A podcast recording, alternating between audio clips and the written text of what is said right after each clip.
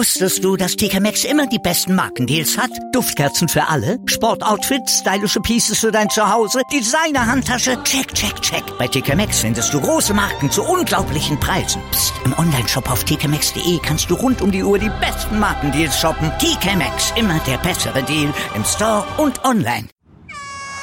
Kaltschneuzig aktuell. Der Wintersport des Tages auf meinsportpodcast.de. Herzlich willkommen zu einer neuen Ausgabe von Kaltschneuzig aktuell mit der Berichterstattung von der alpinen Ski-WM im schwedischen Ore. Heute war der Super G der Männer dran und Dominik Paris ist der Sieger in dieser Disziplin geworden. Er machte von allen Fahrern die wenigsten Fehler und gewann am Ende mit 900 Sekunden Vorsprung vor den beiden Zweitplatzierten Johann Klarey aus Frankreich und Vincent Kriechmeier aus Österreich. Josef Ferstl wurde als bester Deutscher Sechster. Über das Rennen, Überraschungen und Enttäuschungen spreche ich jetzt mit einem unserer Experten aus der Sendung Kaltschneuzig, mit Lukas Zara von Spox. Hallo Lukas. Hallo Andreas. Lukas, gestern haben wir über eine verkürzte Strecke ähm, gesprochen, über arktische Bedingungen dort in Oro. Wie war es heute? Heute war es besser, es war kein Wind und es waren angenehme minus 16 Grad schon. Also äh, gestern war es ja nochmal deutlich kälter. Ähm, nein, noch immer natürlich sehr kalt, aber ähm, grundsätzlich äh, ja ähm, gutes, gute Bedingungen. Äh, das einzige Problem war, dass die Lichtverhältnisse äh, die Fahrer vor Probleme gestellt haben. Es war wolkig und äh, dadurch ja auch hoch im Norden äh, dann schon ein recht flaches Licht, haben alle genannt. Und äh, ja, das hat es äh, noch viel schwieriger gemacht, dieses Rennen. Gestern, gestern haben wir darüber gesprochen, dass wir erst Sonnenschein hatten und dann den Schatten, beziehungsweise dann eher die dunklen Verhältnisse. Heute war es relativ durchgehend wolkig. Auch das stellt also die Fahrer vor Probleme. Genau, zumindest für die ersten 20 Fahrer war es eigentlich äh, für alle gleich. Äh, danach ist kurz die Sonne rausgekommen. Dadurch äh, wurden die Zeiten dann nochmal ein wenig besser, aber eben die Qualität der Fahrer war dann nicht mehr allzu hoch. Es war dann natürlich äh, jene Läufer, die jenseits der, der besten 20 in der Weltcup-Liste stehen, ähm, die haben, sind zwar dann vereinzelt noch knapp rangekommen, aber für äh, die ganz vorderen Plätze hat es dann auch nicht mehr gereicht. Ja, ähm, Dominik Paris ist der Sieger dieses Rennens geworden. Er hat am Ende ja am wenigsten Fehler gemacht. Ich habe es gerade eben gesagt. Er ist mit der Nummer 3 ins Rennen gegangen, mit 1,24,20 am Ende die Bestzeit gefahren, die dann von niemandem mehr unterboten worden ist. Dominik Paris hatte die Streif in Kitzbühel vor ein paar Wochen gewonnen, war eh in guter Form. War er auch vorher als Favorit genannt worden? Äh, durchaus, ja. Der Dominik Paris befindet sich wirklich in einer starken Form. Er hat ja auch eigentlich in, in Kitzbühel schon, ja, wirklich mit, mit vielen Fehlern äh, den Sieg nur knapp verpasst, äh, hat in Bormio zwei Weltcupsiege gefeiert. Also der war auf jeden Fall, äh, der ist derzeit äh, ab, vermutlich sogar der heißeste Speedfahrer ähm, der Welt, ja. Ähm, er hat sich bewusst für diese niedrige Startnummer entschieden, weil er eben aus der Erfahrung vom gestrigen Rennen auch gedacht hat, wenn die Wolken kommen, dann vielleicht etwas später. Deswegen hat er sich bewusst für die Nummer drei entschieden, hat dann nur noch äh, kurz ein, die Fahrt von Bert Voits gesehen, die äußerst fehlerhaft war. Aber er hat dann gemeint, es hat ihm trotzdem an der einen oder anderen Stelle schon geholfen, ähm, ist dann äh, eben ins Rennen gegangen und er war ursprünglich gar nicht wirklich restlos zufrieden. Er hat, hat zwar eine Sekunde Vorsprung gehabt äh, im Ziel, aber äh, er hat wirklich auch ein bisschen den Kopf geschüttelt und er war sich einfach nicht sicher, weil er gewusst hat, ähm, es war keine fehlerfreie Fahrt, äh, aber eben ja, in der Summe waren es dann doch die wenigsten, die ihm passiert sind. Beat Volz, du hast ihn eben gerade schon angesprochen, war mit der Eins reingegangen und er muss ja auch in den Speed-Disziplinen dann zu den Favoriten gezählt werden, beziehungsweise wenigstens zu den Mitfavoriten. Ähm, aber er war auch wieder so ein bisschen geschlagen mit dieser Nummer Eins, dass er keinen Fahrer vor sich hatte, bei dem er ein bisschen was abschauen konnte. Er war sehr auf sich allein gestellt, hatte man das Gefühl. 18. ist er am Ende geworden.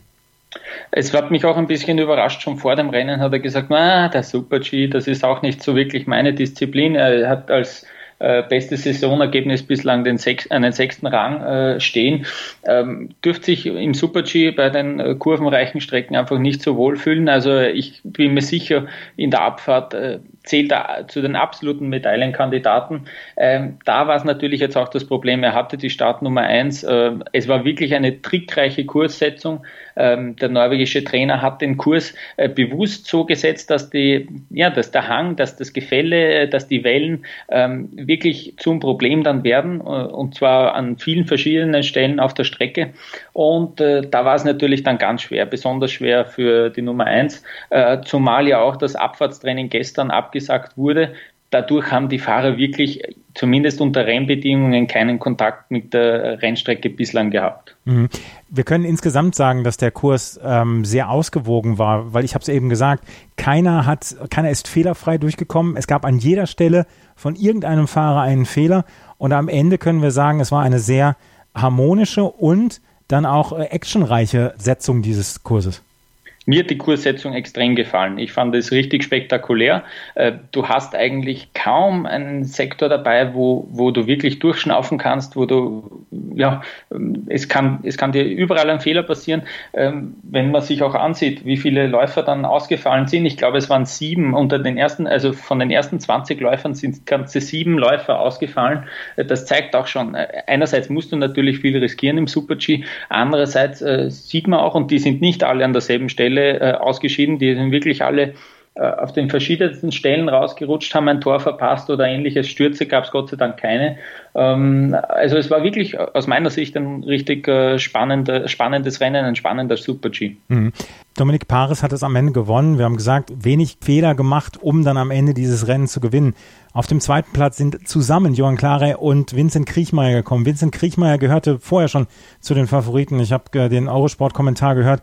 Da haben sie gesagt, das ist der absolute Top-Favorit. Er ist am Ende mit neun Hundertstel Rückstand auf Platz zwei dann ins Ziel gekommen. Er hat im Mittelteil einen kleinen Fehler gemacht. Ansonsten hätte er an Paris vorbeiziehen können, hatte ich das Gefühl ich hatte das Gefühl, Kriechmeier hat eine äußerst überlegte Fahrt äh, an den Tag gelegt. Er hat sich wirklich eingeprägt. Äh, einige Stellen, wo er gesehen hat, mit der Startnummer 9 ist er ins Rennen gegangen, wo vor, Fahrer vor ihm schon Probleme hatten. Und deswegen hat er wirklich sehr überlegt äh, die, seine Linie gewählt. Aus meiner Sicht vielleicht im Mittelteil auch ähm, an der einen oder anderen Stelle dann zu viel herausgenommen, zu rund gefahren und dann auch ähm, ja, einfach nicht allzu sauber äh, gefahren, äh, das eine oder andere Tor.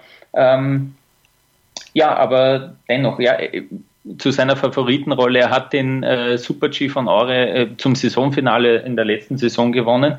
Vielleicht auch des, deshalb war, war er durchaus äh, ein größerer Favorit noch. Ähm, aber er hat sich dann selber auch ein bisschen über die, diesen Mittelteil, den wir angesprochen haben, geärgert äh, finde ich immer ganz gut, wenn er, wenn er mit einer Silbermedaille gar nicht allzu, zufrieden, allzu zufrieden ist.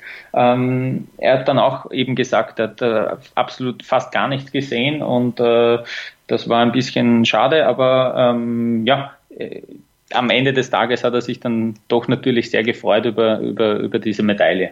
Aber die Erleichterung ist da im österreichischen Lager, oder? Dass die Medaille jetzt gekommen ist, ähm, nachdem gestern das doch eher ein enttäuschendes Rennen beim Super-G der Damen gab für die Österreicher. Ja, absolut. Also äh, die, die, wir haben ja morgen einen Ruhetag. Äh, die, die Stimmen, die kritischen Stimmen wären schon deutlich lauter geworden, äh, hätte da heute wieder keine Medaille rausgeschaut. Äh, jetzt äh, kann man sozusagen ein bisschen durchatmen atmen aus ÖSV-Sicht und äh, ja dann äh, voller Hoffnung ins, ins Wochenende gehen. Und die alpine Ski-WM ist ein nationales Thema in Österreich, oder? Absolut. Also äh, auf, auf jeder Titelseite äh, beinahe von jeder Zeitung war dieses Rennen von gestern schon zu sehen und das ohne Medaille. Also ähm, man, man mag sich gar nicht vorstellen, was passiert, wenn wir dann wirklich einmal eine Medaille oder sogar äh, ein Rennen gewinnen. Es ist Ruhe eingekehrt etwas im österreichischen Lager. In Frankreich ist auch große Freude ausgebrochen. Ja, Klare hat mit der Nummer 14 dann die Zeit von ähm, Kriechmeier egalisiert. Auch er mit einer richtig guten ähm, Fahrt und hat am Ende ähm, dann sogar noch so ein ganz kleines bisschen hinten raus verloren. Da hat Dominik Paris eigentlich auch nicht so überragend gefahren, aber klar, er führte nach zwei Zwischenzeiten mit der besten Zeit und hat am Ende diese 900 verloren, hat sich ein bisschen geärgert hinterher. Genau, taugt mir extrem äh, für ihn. Er ist jetzt der älteste Medaillengewinner bei einer Skiweltmeisterschaft. 38 Jahre, 29 Tage ist er alt. Ähm, und äh, er war wirklich einer der ganz wenigen, die im oberen Teil mit Dominik Paris mithalten konnten. Ähm, und dann ist äh, im unteren Teil ein bisschen Zeit verloren. Plötzlich ist ihm äh, ein, der Oberarmschoner äh, aus dem Anzug rausgerissen und plötzlich hatte er mehr oder weniger eine Bremsplatte, die ihm so an der linken Schulter rausgeschaut hat. Also ich bin mir sicher, das hat das eine oder andere Hundertstel gekostet. Da wäre er vielleicht ein alleiniger Zweiter gewesen oder sogar hätte sogar Paris attackieren können. Er hat dann eben unten auch äh, ein bisschen Zeit verloren. Ähm, ja, die, die, die, die erste Fahrminute war exzellent und deswegen hat er sich äh, diese Silbermedaille ja auch redlich verdient. Wir können sagen, es waren so ein bisschen die italienisch-französischen Meisterschaften. Paris auf Platz 1, Christoph Innerhofer auf Platz 4 und äh, Mattia Cassia auf Platz 8 für die Italiener. Äh, drei Franzosen auch unter den ersten acht mit Johan Claray, mit Adrian Theo auf Platz 5 und mit äh, Brice Roger auf Platz 7. Was macht diese beiden Nationen da gerade in dieser Disziplin so stark? Ja, es ist äh, bei den Italienern fällt auf, dass es auch bei den Damen so gewesen ist. Äh, in den letzten Wochenenden schon. Äh, die sind auch im Speed-Bereich extrem stark.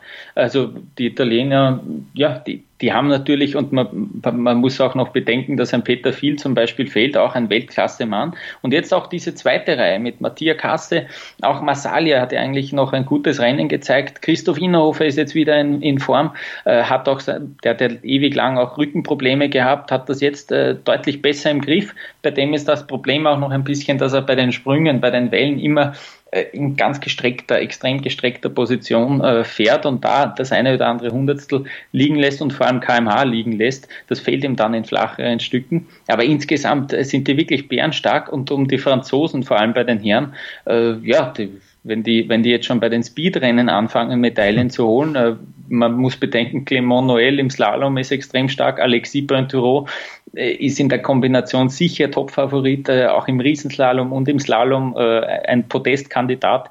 Also die könnten da wirklich ganz groß eigentlich abräumen. Ja. Da gibt es aber ja noch einen Marcel Hirscher, oder? Ja gut, äh, wenn er es runterbringt, der Marcel sollte natürlich äh, da zumindest zwei Medaillen rausschauen, ja, in Riesenslalom und Slalom. Aber wie gesagt, also die Franzosen haben aus meiner Sicht wirklich tatsächlich auch äh, Chancen in, in allen Rennen, zumindest bei den Herren, ähm, auf eine Medaille. Ja. ja. Lass uns noch über Josef Ferstl sprechen, der am Ende auf Platz 6 eingefahren ist. Ich hatte während der gesamten Fahrt von ihm das Gefühl, dass vielleicht so der ganz, ganz allerletzte Punch gefehlt hat. Das ist natürlich von außen als Laie betrachtet. Wie ist es dir bei der Fahrt von Ferstel ergangen? Weil, wie gesagt, ich habe gedacht, der hätte vielleicht noch ein ganz kleines bisschen mehr rausspringen können. Ja, da, da bin ich ganz bei dir, weil aus meiner Sicht hat er bei der einen oder anderen Stelle vielleicht ein bisschen zu viel Tempo rausgenommen, sich auch vielleicht ein bisschen zu sehr beeindrucken lassen von dem, was, was die Fahrer vor ihm gezeigt haben. Er ist mit Startnummer 15 dann äh, ins Rennen gegangen, hat eben, ja, wie du schon richtig sagst, vielleicht war er nicht ganz so entschlossen äh, in der einen oder anderen, äh, beim einen oder anderen Tor ähm, nicht so sauber gefahren, dennoch äh, 39 Hundertstel Rückstand äh, sind es dann. Äh, das reicht eben nur für Rang 6 heute. Er hat selber gesagt, er hat es verhauen, aber er ist trotzdem zufrieden. Also mit einem Kitzbühel-Sieg und dann einem sechsten Platz im nächsten Super-G wieder ist er grundsätzlich sehr zufrieden. Es war halt wieder mal ein sehr enges Rennen. Ähm, übrigens, OF hat das dann sogar rausgesucht. Es ist tatsächlich äh, das engste Speedrennen bei, der, bei einer WM, wenn man auf die Top 10 schaut. Äh, halbe Sekunde hat da geradeaus äh, gefehlt. Ähm, hat dir fehlen dürfen, damit du in die Top 10 kommst. Also es war das engste Rennen äh, in der Geschichte der, der Ski-WM. Mit Steven Nyman, äh, Seyerstedt und Ryan Coughlin-Siegel sind drei Fahrer alle auf den achten Platz gekommen, alle mit 50 äh, Hundertstel Rückstand, beziehungsweise ja, Mattia Kasse, Steven Nyman und Seyerstedt, Entschuldigung, sind drei Fahrer auf den Platz, den Platz 8 gekommen, alle mit 15 Rückstand, also alles innerhalb einer halben Sekunde. Ferstel, was traust du ihm dann noch zu in der Abfahrt? Ja, ähm, ich, ich glaube, er hat jetzt wirklich ähm, einen guten Start gehabt. Er ist ja auch erst sehr später angereist. Er ist, glaube ich, Montag wirklich in den Morgenstunden in Aare äh, angekommen. Ähm, das dürfte ihm sicher Selbstvertrauen geben. Wie gesagt, ein sechster Platz. Äh, wenn, wenn er das im Weltcup äh, herausgefahren hätte, wäre er da sehr zufrieden gewesen aus meiner Sicht schon. Ähm, und äh, ja, das sollte ihm wirklich Mut geben, Auftrieb geben. Ähm, ist ja ein bisschen schade im deutschen Speed-Team mit Andreas Sander, mit Thomas Dresen fehlen zwei wirkliche ja, Top-Fahrer. Ähm, aber schön, dass Josef Ferstl da jetzt wirklich auch vorne mitmischen kann. Ja, ähm, Josef Ferstl auf Platz 6 und dann müssen wir noch über einen anderen sprechen, der sein Debüt gegeben hat bei einer WM. Dominik Schweiger ist am Ende auf Platz 15 eingefahren. Sehr couragierte Fahrt, am Ende sogar noch so ein bisschen Glück gehabt, dass er nicht abgeflogen ist. Sehr aggressiv gefahren. Für ein erstes Rennen bei einer WM ist das ein sehr ordentliches Ergebnis. Absolut, er ist dann äh, mit der Startnummer 21 gestartet äh, und da war plötzlich wirklich kurze, für kurze Zeit besseres Licht. Die Sonne ist wieder herausgekommen. Er hat das äh, aus meiner Sicht gut ausgenützt und hätte auch in diesem unteren Bereich, wo eigentlich das ganze Feld auf Paris noch Zeit gut gemacht hat, eigentlich auch noch ähm, ja, Zeit rausholen können. Dort ist er wirklich bei, dem, bei dieser letzten Welle dann ein bisschen, ja, er die falsche Linie erwischt, ist gerade noch im Kurs geblieben und hat sich dann sogar, äh, ja, ganz komisch dann verhangen bei diesem Tor, hat es voll touchiert, voll mitgenommen, war dann ein bisschen mit einem schmerzverzerrten Gesicht äh, im Ziel zu sehen. Hoffentlich ist es nichts Schlimmes, vielleicht, äh, dass es bei der, bei der Schulter oder bei der Hand äh, kurz geschmerzt hat. Ähm, ja, bleibt nur zu hoffen, dass er dann wirklich auch für, für die nächsten Einsätze noch äh, ja, äh, voll bereit ist. Ich glaube, er hat sich alles überstreckt bei, diesem, bei dieser ja. Rettungsaktion, um reinzukommen ins Ziel ja, äh, das hat wirklich so ausgeschaut. Ja, hoffentlich hoffe es okay. Also äh, ja, es, es, hat komisch ausgeschaut, aber ich hoffe, ich hoffe, die Schmerzen sind nicht zu groß. Über eine Nation müssen wir noch sprechen, das sind die Norweger. Die haben heute ein sehr enttäuschendes Ergebnis eingefahren. Adrian Smisset Sejerstedt auf Platz 8, der beste Norweger. Wenn man dann runtergeht, Axel und Swindal in seiner letzten WM auf Platz 16, ähm, äh, Kjetil Jansrud auf Platz 22, ähm, weiter runter Alexander Amott Kilde auf Platz 24. Seerstedt soll eigentlich so ein bisschen der Nachfolger zum Beispiel von Axel und Swindal sein und trotzdem kann dieses Ergebnis die Norweger nicht zufriedenstellen. Ja, das ist schon eine kleine Enttäuschung. Es ist ja wirklich ein bisschen verkorkst jetzt bei den, bei den Norwegern. Äh, Axel und Swindal hat wirklich, ja, ich glaube schon, dass er auch wirklich mit, mit Schmerzen ins Rennen gegangen ist. Ähm, bei Schettil Jansrud ist mir eben aufgefallen, er hat sich in Kitzbühel ähm, gleich mehrere Finger gebrochen äh, im Training. Und äh, da hat er den, den Handschuh und den Stock äh, wirklich festgetaped jetzt an der linken Hand und er hat eigentlich gar nicht äh, sich abstoßen können beim Start gleich. Das hat ihn sicher beeinträchtigt. Ähm, und er hat dann auch äh, Jansrud, sowohl Jansrud als auch Swindal haben wirklich äh, Fehler, Fehler eingebaut. Und was äh, überraschend war, dass eigentlich nach so 20 Sekunden war die erste Schlüsselstelle. Es gab ein langes Tor, wo das zweite Tor nicht äh, gut ersichtlich war.